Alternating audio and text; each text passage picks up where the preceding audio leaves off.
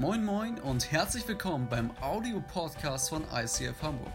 Hier gibt es lebensverändernde Predigten, starke Messages und aufbauende Impulse. Also bleibt dran und viel Spaß beim Anhören. Wir starten in eine neue Predigtreihe über das Thema Gold Digger. Wir wollen rausfinden, was es wirklich bedeutet, in den Augen Gottes sich nach Gold auszustrecken. Wir haben ein super provokantes Design hier im Hintergrund und ich bin einfach nur begeistert von diesem Thema. Ich freue mich richtig auf diese Predigtreihe. Warum? Weil ich selber jemand bin, der ganz viele Jahre beim Thema Geld so richtig gelitten hat. Ja, warum? Weil ich habe überhaupt nicht gelernt, gut mit Geld umzugehen. Dementsprechend musste ich durch sehr viele lange, schmerzhafte Lektionen gehen. Aber ich bin gleichzeitig so begeistert, weil ich wirklich heute davon erzählen darf, hey, was bedeutet es, finanziell frei zu sein? Warum ist dieses Thema so wichtig? Schau, Gott will dein Bestes. Es gibt niemand, der großzügiger ist als du. Nicht nur das, es gibt auch niemand, der mehr hat übrigens. Äh, Entschuldigung, als Gott, nicht als du. So, jetzt habe ich völlig falsch, äh, völlig falsch es gesagt hier von der Bühne. Nochmal. Es gibt niemand, der großzügiger ist als Gott. So, jetzt stimmt es wieder. Und es gibt übrigens auch niemand, der mehr hat als Gott. Also die Bibel sagt, Gott hat allen Reichtum, den du dir nur vorstellen könntest, um sich herum liegen. Es ist so wie der ultimative Supererbe. Okay? Und dieser Gott möchte mit dir über das Thema Finanzen reden. Und es ist so wichtig zu verstehen, dass dieser Gott dein Bestes will. Okay, er möchte dir nicht zum Schluss was wegnehmen, sondern er möchte dir zum Schluss mehr anvertrauen können. Das Thema von heute ist, was bedeutet es eigentlich, finanziell frei zu sein? Was bedeutet eigentlich finanziell frei zu sein? Ganz ehrlich, wenn ich YouTube anmache, TikTok, Instagram, kommen ständig irgendwelche selbsternannten Lebensgurus, die mir erzählen wollen, wie ich finanziell frei werden kann. Stimmt's? Ja? Und ich denke immer, wer seid ihr? Ich kenne euch gar nicht. Warum sollte ich euch vertrauen? Ja? Geht ihr vielleicht gleich wie mir. Die Frage ist, was bedeutet es wirklich finanziell frei zu sein? Ich beginne mit einer ersten These. Ich glaube, der erste Schritt ist es, darüber reden zu können. Nochmal, ich glaube, der erste Schritt zur finanzieller Freiheit ist, über dieses Thema überhaupt reden zu können. Das Problem ist, dass wir ausgerechnet hier in Deutschland ganz oft was sagen, über Geld spricht man nicht. Über Geld spricht man nicht. Pastor, das darfst du nicht kannst über alles andere reden, aber nicht über mein Bankkonto. Ja, man darf auch nicht sagen, wie viel man verdient in vielen Kreisen. Jetzt habt ihr eine Sekunde, nee, 30 Sekunden Zeit. Ihr müsst jetzt nicht direkt euren Kontostand auspacken, es sei denn, ihr wollt das. Aber ich möchte mal, dass du dich zu deinem Nachbar drehst und darüber diskutierst, stimmt das, ob das man über Geld nicht spricht? Okay? 30 Sekunden. Ab jetzt spricht man über Geld oder spricht man nicht über Geld. Was ist richtig? Und dann teil deine Meinung auf Slido. Spricht man über Geld oder spricht man über Geld?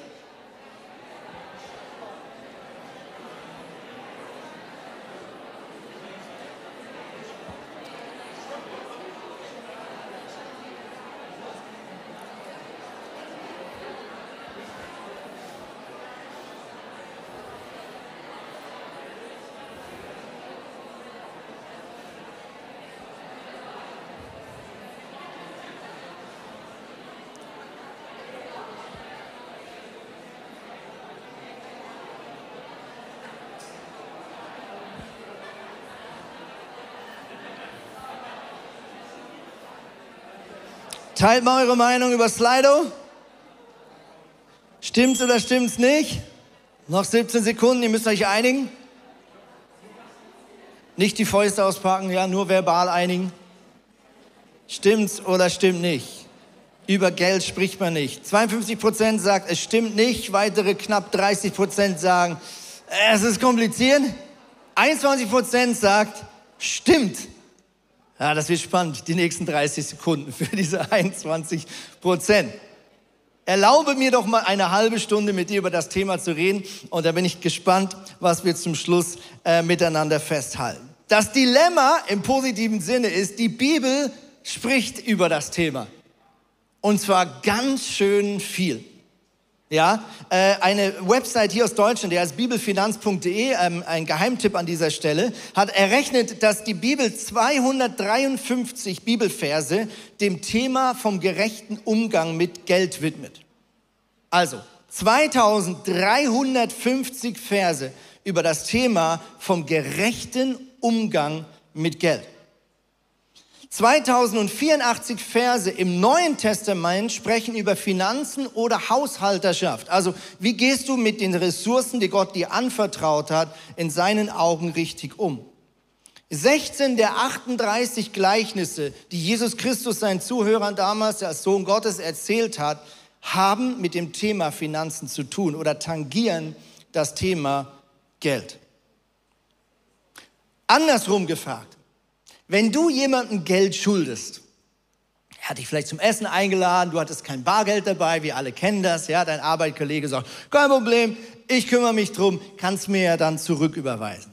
Ja, du weißt so die ganze Zeit, du hast doch diese Schulden. Und eigentlich hast du vielleicht das Geld gar nicht oder du willst es gar nicht zurückzahlen, weil du magst diesen Arbeitskollegen auch gar nicht so besonders. Frage, würdest du ihn jeden Tag dran erinnern?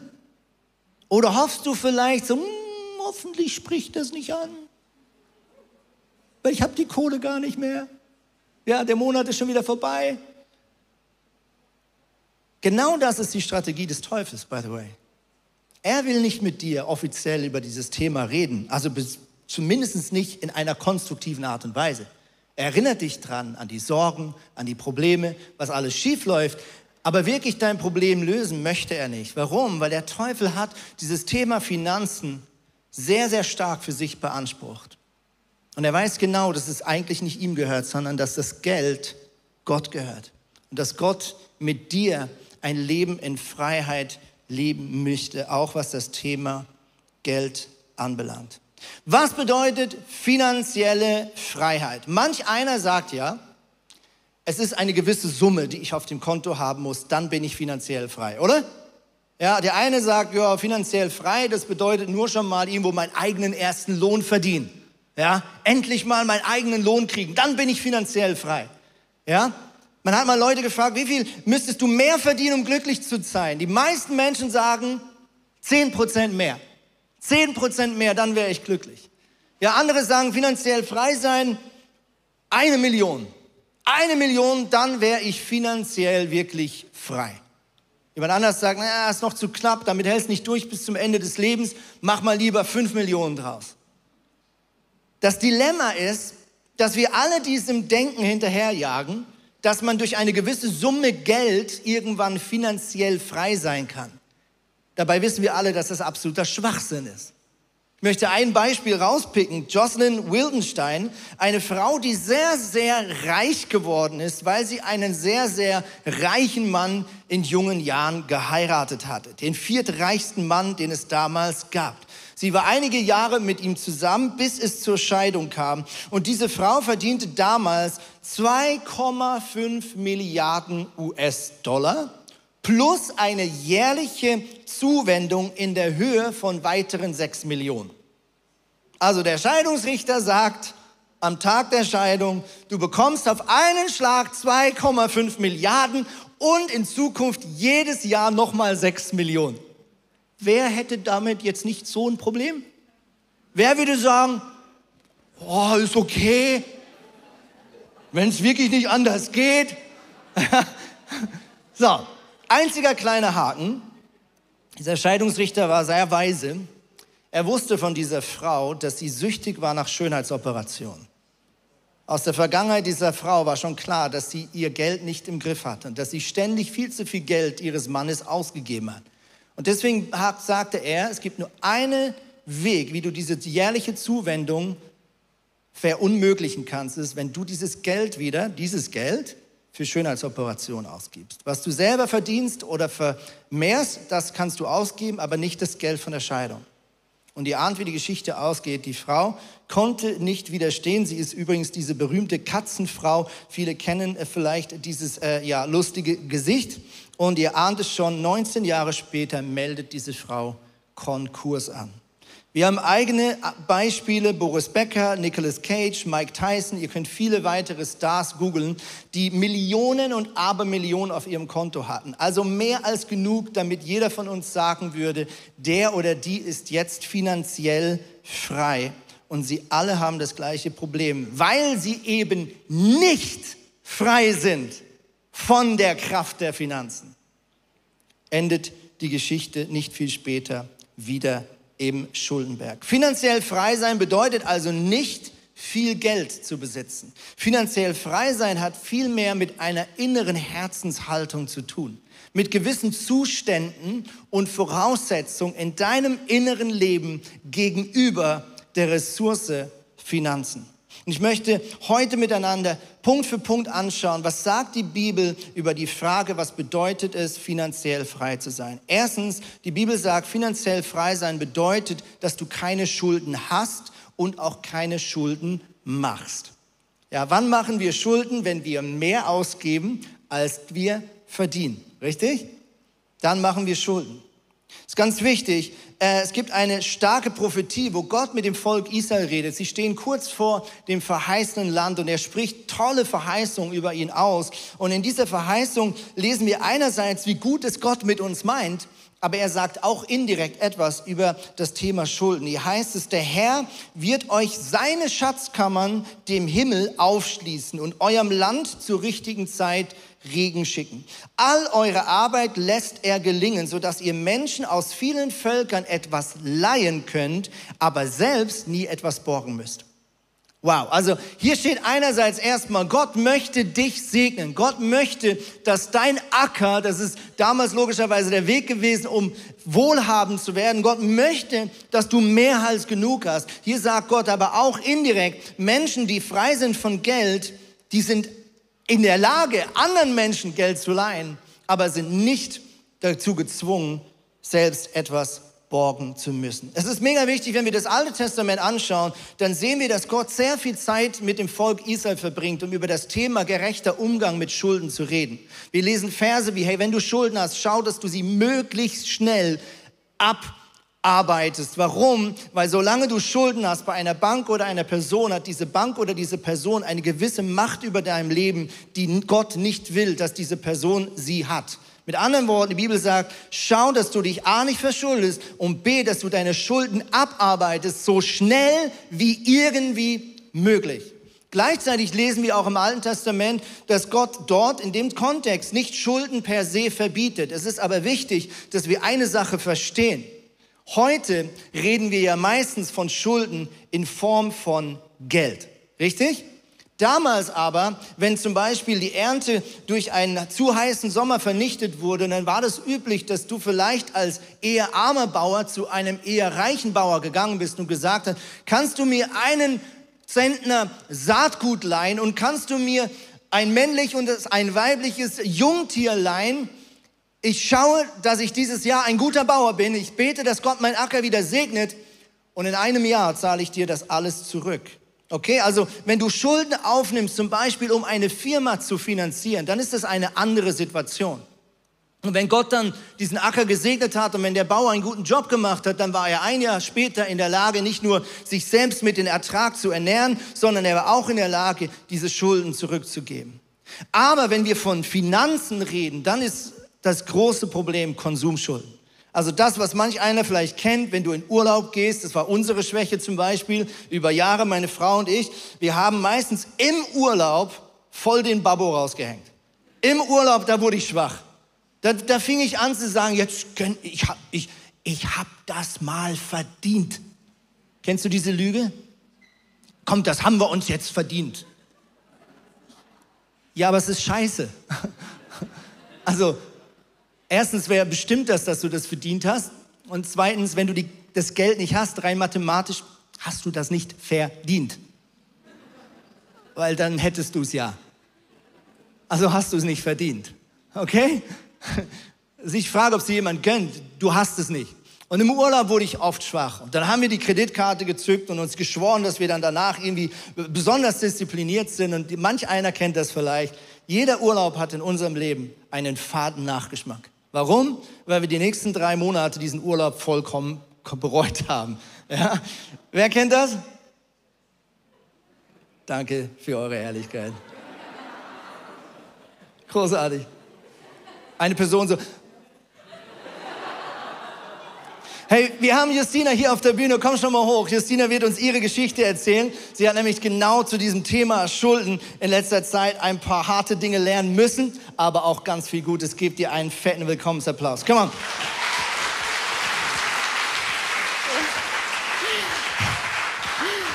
Hi. Ja, ich durfte äh, Gott in den letzten zweieinhalb Jahren sehr krass erleben, wenn es um das Thema Finanzen geht. Ähm, ich habe mich nämlich tatsächlich ähm, äh, finanziell frei gefühlt. Ich hatte einen richtig guten Job als Dolmetscherin in einem Übersetzungsbüro, war also fest angestellt, hatte eine coole Wohnung und einen Firmenwagen.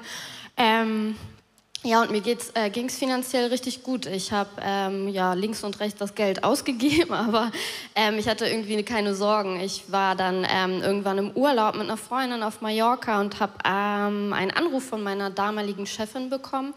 Und die hat äh, mir dann gesagt, dass die Rahmenbedingungen sich bei einem Arbeit, ähm, Arbeits, ähm, geändert haben und ähm, ja, von einem Tag auf den anderen musste sie mich kündigen und ähm, ja, in vier Wochen hatte ich keinen Job mehr und ähm, ich musste mich selbstständig machen und wurde damit so richtig ins kalte Wasser geschmissen, weil ich gar keine Ahnung davon hatte, was alles auf mich zukam. Ähm, ja, man kennt das vielleicht, jemand, der selbstständig ist. Ich musste mich dann selber versichern und irgendwie wuchsen die Schulden. Ich wusste nicht mehr, wie ich meine Miete zahlen soll. Die Aufträge blieben aus oder wurden weniger. Und ähm, ja, ich bin in ein richtig großes, tiefes, schwarzes Loch gefallen. Und es kam sogar so weit, dass ich die Wohnung verloren habe und wieder zurück zu meinen Eltern ziehen musste. Und ähm, ja, das war richtig hart. Äh, und ich war damals auch noch gar nicht so mit Gott unterwegs. Also ich habe immer an ihn geglaubt, aber ich habe immer gesagt, ich habe meinen eigenen Glauben. Ich will mit Kirche und sowas nichts zu tun haben. Ähm, ja, bis ich durch meine Familie dann wieder angefangen habe, mit Gott zu sprechen, ihn in mein Leben zu lassen. Wir sind dann auch in die ICF gekommen und ähm, ja, ich habe Gott wieder in mein Leben gelassen und ihm angefangen zu vertrauen, ihm das Steuer über mein Leben ähm, zu überlassen. Und ähm, ja, es hat sich richtig ausgezahlt. Von einem Tag auf den anderen hat er mir dann einen mega coolen Job geschenkt, mich mit einem coolen ähm, Chef gesegnet. War zu, ähm, erstmal nur Teilzeit, aber ich durfte durch Überstunden dann über mehrere Monate die Schulden wieder ähm, abbezahlen, vollständig. Ähm, und ähm, habe auch wieder eine eigene Wohnung, habe auch wieder einen Firmenwagen zur Verfügung.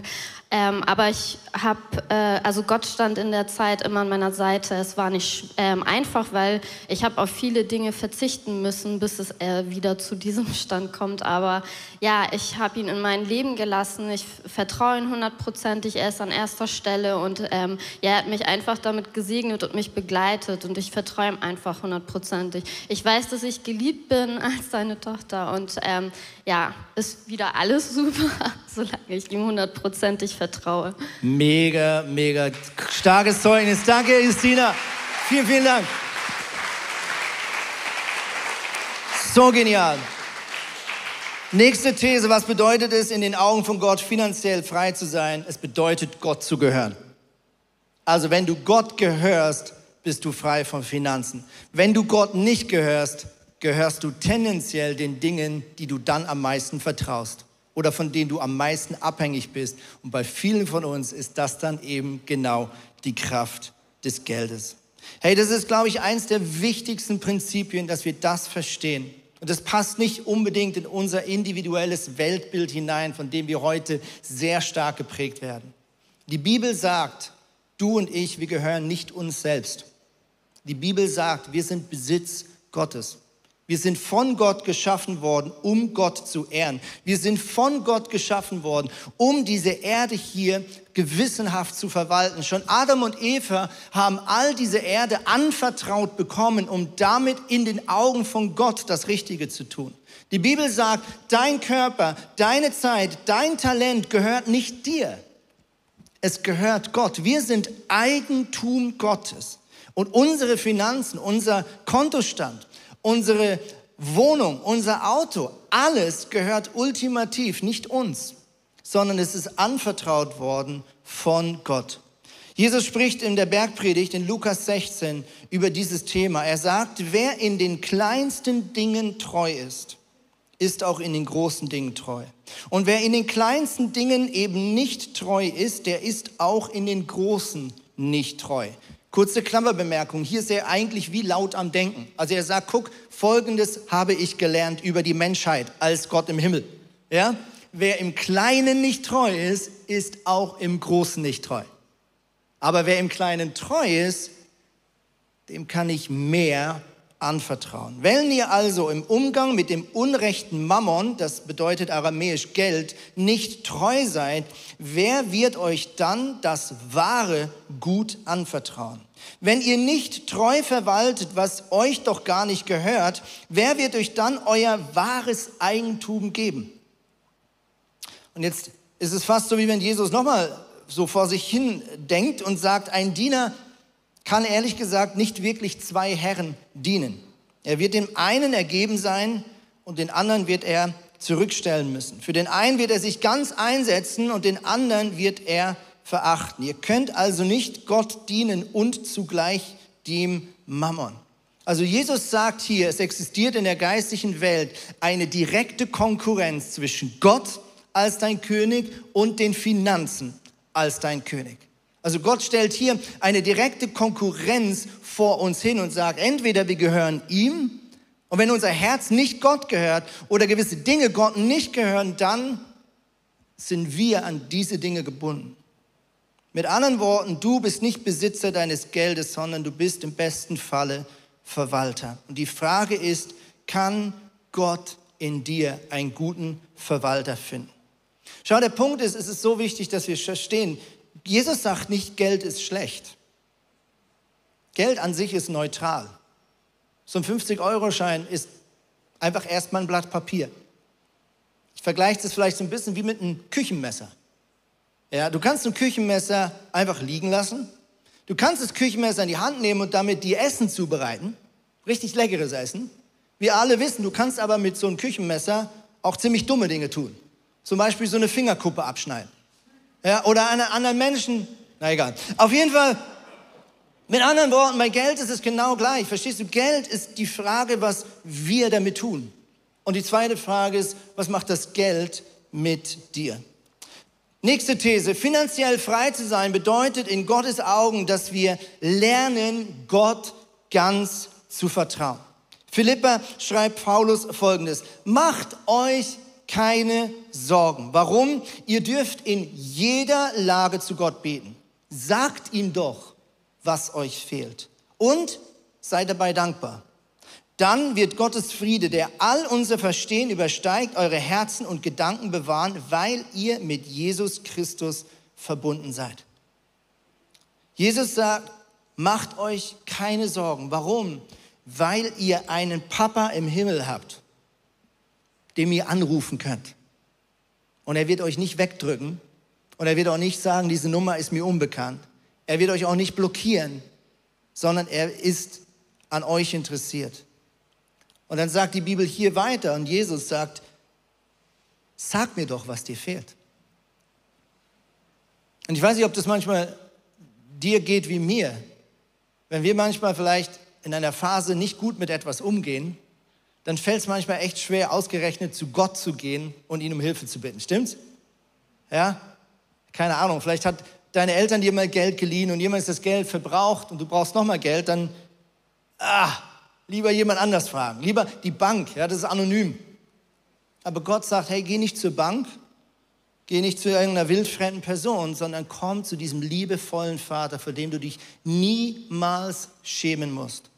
Hey, wenn Geld für dich ein Thema ist, wo du in der Vergangenheit nicht immer gut mit umgegangen bist, ich möchte dir eins sagen, du musst dich vor Gott nicht schämen.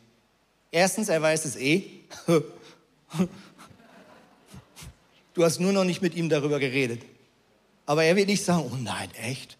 Das wusste ich nicht. Jetzt bin ich echt schockiert. Okay?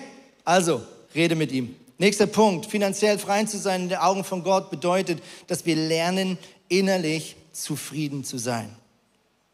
Paulus sagt weitere folgende These im gleichen Brief. Er sagt, ich sage das nicht, um euch auf meine Not aufmerksam zu machen. Er redet hier über eine Geldsammlung, die bald in Aussicht äh, gestellt wird. Er sagt, ich habe gelernt, in jeder Lebenslage zurechtzukommen. Ob ich nun wenig oder viel habe, beides kenne ich.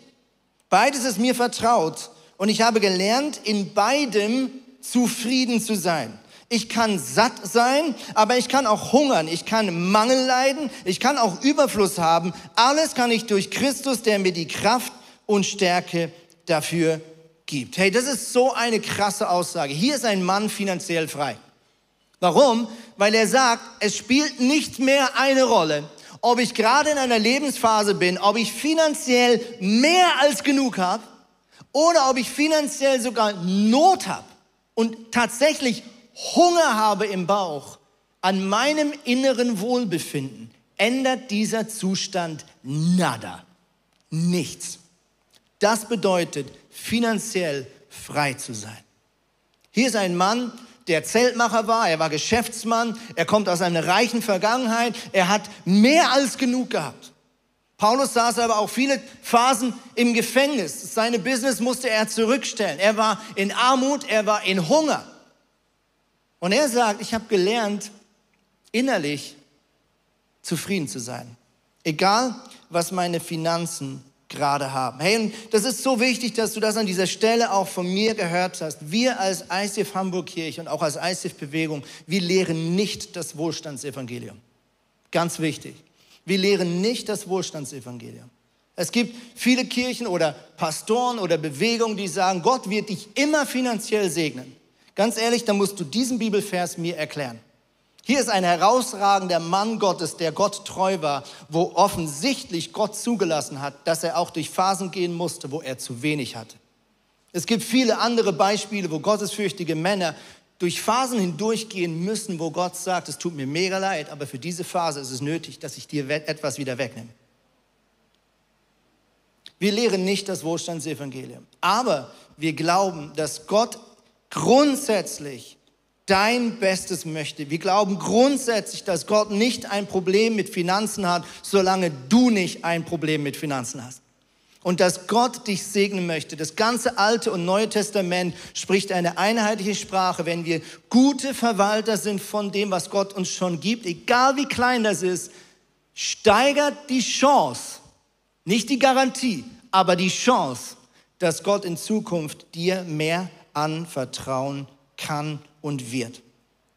Der nächste und letzte Punkt, finanziell frei zu sein. Und es gäbe weitere Punkte, die wir hier bringen können. Der letzte Punkt, den ich ansprechen möchte, ist, finanziell frei zu sein, bedeutet, geben zu können.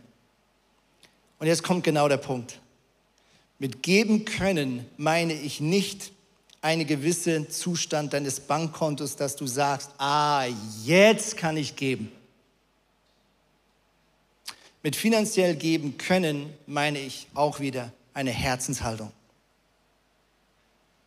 Ganz harte Message kurz vor Schluss. Solange du wartest, dass sich der Zustand ergibt, dass du spenden kannst, wirst du immer warten.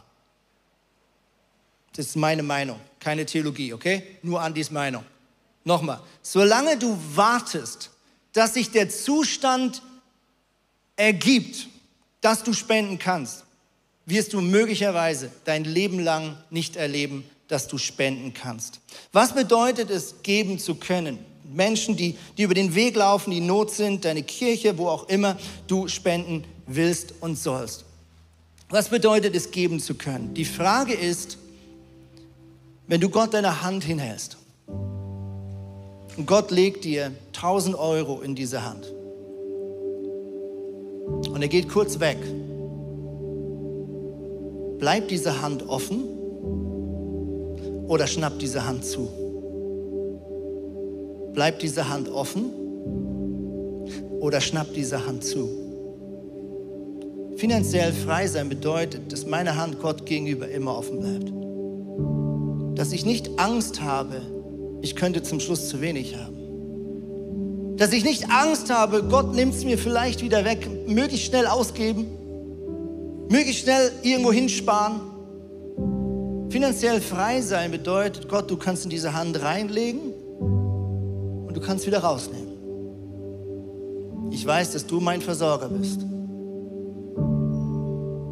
Geben zu können hat nichts zum Schluss mit deinem Kontostand zu tun. Geben zu können hat erster Linie mit deinem Willen zu tun.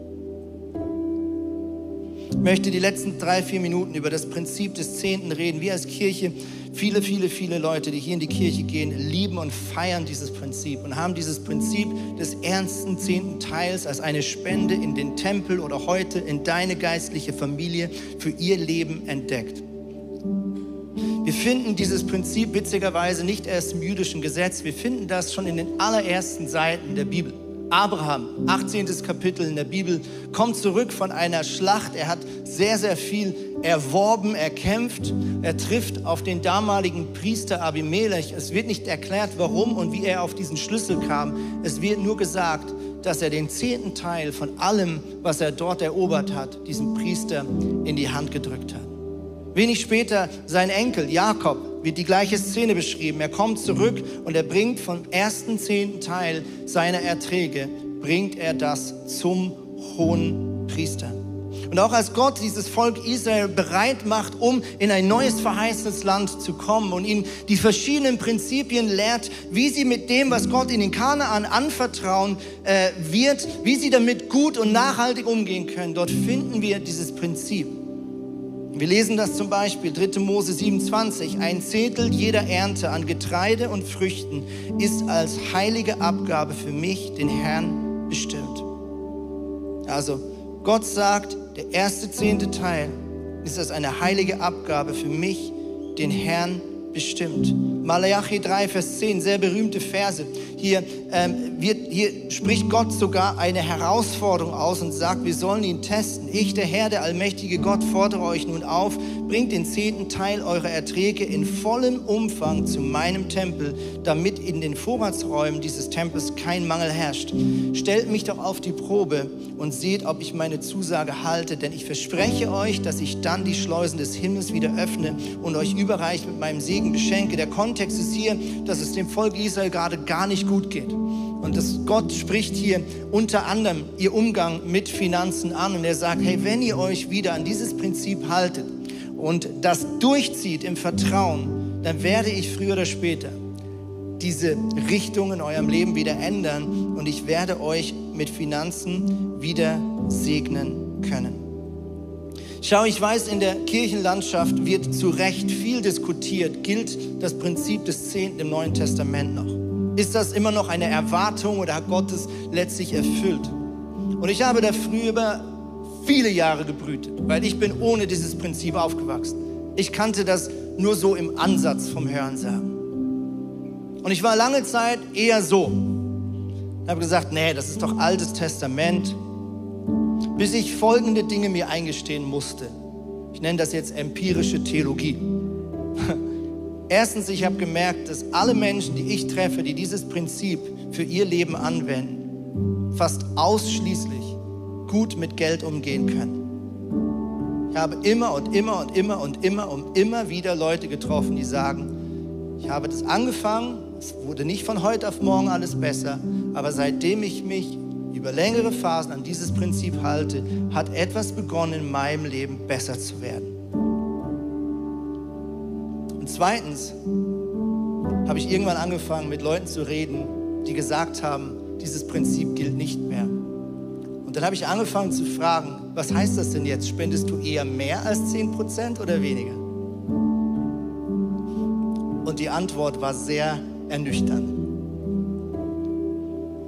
Guck, der Punkt ist der, Gott hat vor vielen tausend Jahren gesagt, es ist gut, egal wie wenig oder viel du hast, dass du immer etwas gibst. Und wie brillant ist die Idee mit Prozenten. Ja, Gott passt sich deinen Situationen an, aber er sagt, ich, auch wenn auch es super, super wenig ist, hör nicht auf, von diesem ganz wenigen noch viel weniger zurückzugeben. Halte so ein Mindestmaß. Hör nicht auf zu atmen. Auch wenn du außer Puste bist. Hör nicht auf zu atmen. Wenn Gott das vor 3000 Jahren gesagt, dass das gut ist für die Menschheit, warum sollte Gott heute plötzlich sagen, das ist alles Käse? Schau, wenn wir über Geld reden, gibt es immer ein Riesenproblem. Wir denken, wir sind alle mausearm, stimmt's? Wenn wir an Reiche denken, dann, dann fühlen wir uns doch nicht angesprochen, oder? Wir denken an den Nachbarn mit den drei Autos vor dem Haus. Denken an gewisse Leute, die wir kennen von den Medien. Obwohl wir alle wissen, dass wenn wir hier nur einfacher Bürger dieses Landes sind und morgen noch was zu essen kaufen können, dass wir schon zu den reichsten Bürgern dieser Erde gehören. Liebe Freunde, wenn wir glauben, dass wir nicht großzügig sein können, wenn wir glauben, dass wir noch zu wenig haben, dann sagt das mal den anderen 95 Prozent Menschen auf dieser Erde. Meine Frau und ich, wir haben irgendwann unter Tränen gesagt, wir haben die Schnauze voll, wir hatten so viele Schwierigkeiten, wir haben so oft gestritten, wir hatten so oft Probleme mit Geld. Und ich sage nicht, es wurde von heute alles besser. Es war ein ganz, ganz langsamer, schleichender Prozess. Ich möchte schließen mit einer Geschichte. Und diese Geschichte ist, hat was mit Kuchen zu tun. Indirekt. Kain und Abel, das waren die ersten zwei Söhne. Kain und Abel, beide waren das erste Mal beauftragt, sozusagen ihr eigenes Business aufzubauen. Der erste war äh, Bauer, der andere war Jäger. Und das heißt auf den ersten Seiten der Bibel, beide hatten den gleichen Reflex. Sie wollten diesem Gott, der sie damit beauftragt hat, auf irgendeine Art und Weise Danke sagen. Und beide sagen Gott Danke.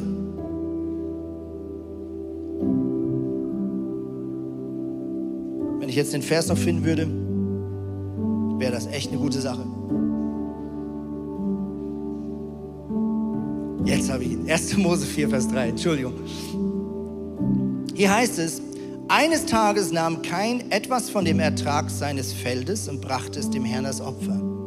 Auch Abel wählte eine Gabe für Gott aus. Er schlachtete einige von den ersten Lämmern seiner Herde und opferte die besten Fleischstücke mitsamt dem Fett daran. Der Herr blickte freundlich auf Abel und nahm sein Opfer an. Kain und sein Opfer hingegen schenkte er keine Beachtung. So habe ich die Geschichte immer gelesen. Bei mir in der Kinderbibel wurde das so illustriert. Ja, beide hatten so einen Altar aufgebaut und beim Kain, da, da war der Rauch so ganz dunkel und schwarz und er wollte nicht so richtig nach oben steigen, sondern er steigte mehr so Richtung Horizontale. Ja, und daneben stand so dieser heilige, gut aussehende Abel und sein Rauch, der ging so schön zu Gott nach oben. Und ich fand die Geschichte so unfair. Ich meine, wir alle wissen, kein wurde so eifersüchtig, dass er seinen eigenen Bruder mal kurz umgebracht hat aufgrund von dieser Szene. Vermute mal, er hat sich schon ein bisschen früher was angestaut. Anyway, anyway, ich habe so lange diese Geschichte nicht verstanden. Ich sage, Gott, das ist ja unfair. Warum lehnst du das eine Opfer ab und das andere nicht? Lass uns den Vers nochmal genau lesen. Eines Tages nahm kein etwas vom Ertrag seines Feldes und brachte dem Herrn als Opfer dar. Auch Abel wählte eine Gabe für Gott, aber er schlachtete einige von den ersten Lämmern seiner Herde und opferte die besten Fleischstücke mitsamt dem Fett daran. Der Herr blickte freundlich auf Abel und nahm sein Opfer an. Kein und seinem Opfer entgegen schenkte er keine Beachtung. Also hier ist ein ganz wichtiger Unterschied. Beide opfern. Aber der eine opfert seine Reste Oh Gott, hast Glück gehabt, hab noch was über von diesem Monat. Ja, dann lass dir mal gut gehen. Nein, Abel sagt, wie bei einer guten Hochzeit, bevor ich hier irgendwas von dieser Torte anrühre, Gott, du bist meine Nummer eins. Du zuerst. Du zuerst. Weil ich finanziell frei sein möchte, trainiere ich diesen Muskel, sofort zurückzugeben, wenn das Geld kommt. Weißt du, warum der Zehnte so wichtig ist? Wegen mir. Gott braucht meinen Zehnten nicht. Gott kann diese Kirche anders durchtragen. Das ist gar nicht der Punkt. Ich brauche den Zehnten als ein Training, dass mein Muskel weich bleibt, dass meine Hand offen bleibt. Und unterdessen genieße ich das Gefühl. Ich habe letztens unerwartet ein kleines Honorar bekommen für eine Tätigkeit außerhalb von dieser Kirche und ich habe den Zehnten direkt überwiesen. Es fühlt sich jedes Mal komisch an. Aber in dem Moment, wo du es abschickst, fühlt es sich plötzlich gut an. Ja? Kennst du das, wenn du an der Kasse stehst mit deinem Arbeitskollegen? Die Frage ist, wer zahlt heute, wer lädt ein bei McDonalds? Der Moment, oh, ich oder er, ich oder er, ich oder er. Komm, ich lade dich ein. Ah, plötzlich fühlt es gut an. Der Segen kommt, aber er kommt erst, wenn wir unsere Hand wieder öffnen. Hey, lass uns miteinander aufstehen, weil mir ist so wichtig, wenn du über irgendein Thema was hörst von dieser Bühne, aber erst rechts, wenn es vielleicht eins ist, wo auch umstritten ist, das ist mir so wichtig. Diese Predigt musst du zu Ende schreiben. Diese Predigt musst du zu Ende schreiben. Weißt, weißt du mit wem? Ich habe einen guten Freund, der heißt Jesus. Und der ist jetzt in dir. Und es kann sein, dass jetzt Gott ganz unterschiedliche letzte Seiten schreibt. Du hast jetzt viel gehört, viel angeregt. Vielleicht dreht dir gerade der Kopf. Vielleicht bist du gerade zu Hause und denkst, so ein Scheiß. Ich höre dem Typ nie wieder zu. Viel zu teuer. Hey, ich möchte dich so dermaßen bitten. Du hast einen Gott, der dein Bestes möchte und der dich beschenken möchte. Gott will dir zum Schluss nicht wegnehmen. Er möchte nur Voraussetzungen kreieren, dass er mehr geben kann. Okay? Ganz wichtig. Lass uns jetzt einfach unsere Augen schließen und diesen Gott fragen, Jesus, was bedeutet diese Predigt für mich? Wenn du mit dieser Frage gerade ein bisschen überfordert bist, wir haben jetzt auch das Gebetsteam draußen im Foyer. Du kannst einfach jetzt in der nächsten Minute zu diesem Team gehen. Du kannst auch von zu Hause dich jetzt einwählen per Telefon oder Videokonferenz. Die Leute sind jetzt online für dich da. Vielleicht hilft es jetzt ganz konkret, ähm, für dich beten zu lassen. Und ich möchte dich jetzt einfach an diesem Schluss dieser Predigt zurück in die Anbetung schicken, zurück zu diesem Jesus. Und während wir das nächste Lied singen, bitte ich dich, dass du Gott fragst, was bedeutet das jetzt für mich? An diesem Sonntag, 22. August 2021, was ist mein nächster Schritt? Bleibe in dieser guten Gegenwart von Jesus.